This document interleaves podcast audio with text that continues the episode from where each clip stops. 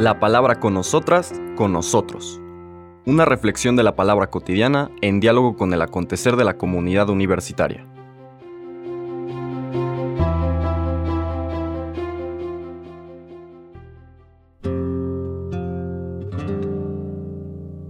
Hola, buenos días. Bienvenidas, bienvenidos a la palabra con nosotras, con nosotros. Continuamos nuestra lectura de la carta del apóstol Santiago en este primer capítulo. Hoy vamos a leer los versículos 12 al 18. El texto dice así, Hermanos, dichosa la persona que sufre la tentación, porque después de superarla recibirá en premio la corona de la vida que Dios ha prometido a quienes lo aman. Que nadie diga cuando sufre una tentación que es Dios el que lo tienta, porque Dios no puede ser tentado por el mal, ni pone el mismo a nadie en tentación. Más bien, cuando alguno es tentado, es su propia concupiscencia la que lo arrastra y lo seduce. La concupiscencia concibe y da luz al pecado, y el pecado, cuando madura, engendra la muerte. No se equivoquen, queridos hermanos. Todo beneficio y todo don perfecto viene de lo alto del Creador de la luz, en quien no hay ni cambios ni sombras. Por su propia voluntad nos engendró mediante la palabra de la verdad para que fuéramos, en cierto modo, primicias de sus criaturas. Palabra de Dios. Recuperando un poco lo que decíamos ayer, la carta de Santiago, más que una carta con una narrativa que va llevando de un tema a otro, que los concatena, que a veces resume uno e introduce al otro, y como que vamos siguiendo ese hilo conductor, ya comentábamos que se parece a esta colección de dichos o de, ahorita se me fue el término, sabiduría popular que decimos, ¿no? El que no por mucho madrugar amanece más temprano, el que madruga Dios lo ayuda, etcétera, ¿no? Sabiduría popular que está sustentada en una experiencia de vida y que se transmite a las siguientes generaciones en forma de estas afirmaciones cortas pero densas que transmiten muchos elementos útiles propios para conducir correctamente la vida. Entonces, la Carta de Santiago podríamos decir que es una colección de proverbios, de dichos, con temas que se van sucediendo no necesariamente con un orden. Y ya les comentábamos que hace recordar algunos de los textos del Antiguo Testamento que están considerados en esta colección que así se llaman libros sapienciales o de sabiduría. Recordemos algunos de estos temas de la lectura de ayer, ¿verdad?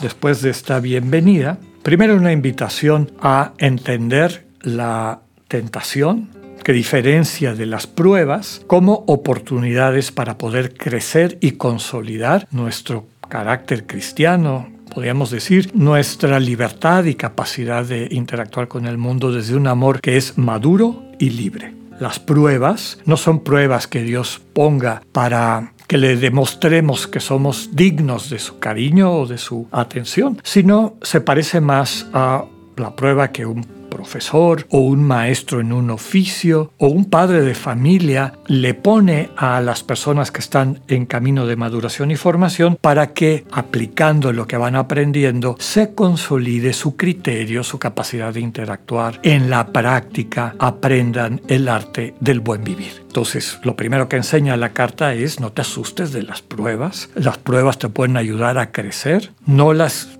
equipares a veces a las que vienen por tu concupiscencia, que es esta concupiscencia? Pues lo que muchas veces hemos dicho, una tendencia innata que a veces traemos de dejarnos fascinar por objetos, situaciones inanimadas, llamémosle así, que producen algún tipo de satisfacción en nuestra vida cotidiana, pues como comprarte un auto nuevo o que te nombren con un nuevo trabajo, que empieces a ganar más o que te reconozca la gente como, como alguien, pues no sé, capaz o atractivo, atractiva, etc. ¿no? Cuando toda nuestra vida está correteando estas fuentes de satisfacción que necesariamente son temporales y superficiales, quiere decir que nos estamos dejando llevar por esta concupiscencia. Viene de uno de los términos antiguos que describía una de las facultades del ser humano, que era captar donde hay un bien para ti e ir detrás de él. Aquí el problema no es buscar el bien, sino que tenemos una visión del bien distorsionada. Bueno, la carta nos dice, aprovecha estas circunstancias para crecer, para madurar. Reconoce aquellas que son trampa. Estas son las tentaciones a diferencia de una prueba. Y ten cuidado porque estas tentaciones que salen de las trampas que te pone tu ego te puede llevar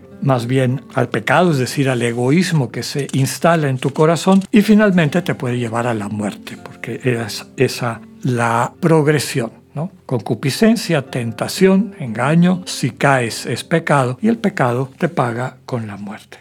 Invitaba también a pedirle a Dios sabiduría. Pídele a Dios sabiduría, que te la va a dar, pero mantente en fidelidad en lo que estás pidiendo. Básicamente, ¿en qué consiste esta fidelidad? Y lo hemos dicho muchas veces. ¿Cuánto tiempo al día le dedicas a estar conscientemente en apertura a la comunicación del Dios que habita en tu corazón, que también habita en tu entorno, en la naturaleza, etcétera, pero la cual debes de contemplar desde la mirada interior, desde la mirada del corazón, para no quedarnos en la superficialidad de las cosas que son así superficialmente atractivas. Cuando somos inconstantes e indecisos, básicamente cuando somos inconstantes en nuestra relación con Dios, cuando somos tibios, diría San Ignacio, en los ejercicios, cuando no acudimos a la cita, pues entonces esa comunicación que nos da vida se puede debilitar y hasta desaparecer. Nos come el mandado, decimos en México, pues las tentaciones mundanas, ¿no? Y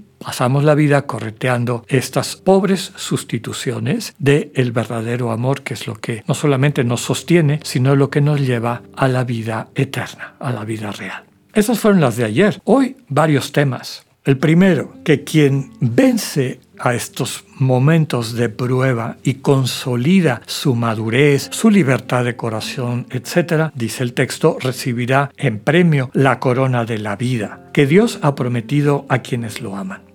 Esta corona de la vida es la comunión con Dios. La vida verdadera, la Zoe, la vida plena, es la comunión con Dios. Finalmente, invita a que caigamos en la cuenta que todo beneficio y don perfecto viene de lo alto, del creador de la luz. De hecho, Kierkegaard tiene una de sus obras con alrededor de este texto. Todo lo verdaderamente perfecto en el sentido de plenamente vinculado a la naturaleza de Dios que es amor misericordia, amor compasivo, amor que se traduce en la donación recíproca y la formación de la comunión en este encuentro mutuo que hace de dos personas una, sin división, sin confusión, pues Efectivamente, el gran maestro es Dios. Cuando pasamos tiempo con Dios, cuando abrimos nuestra conciencia a recibir esa forma como el Dios vivo nos sensibiliza, nos hace crecer en conciencia, nos permite contemplarnos en su mirada que amorosamente nos contempla, pues vamos adquiriendo una sabiduría que nada más te la puede transmitir.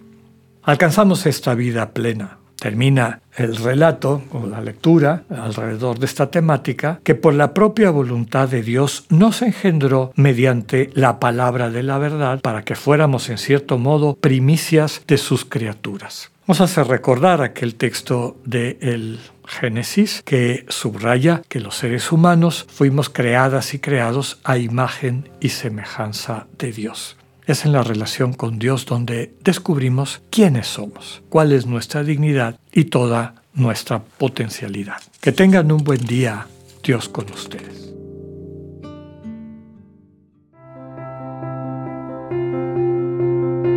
Acabamos de escuchar el mensaje del Padre Alexander Satirka.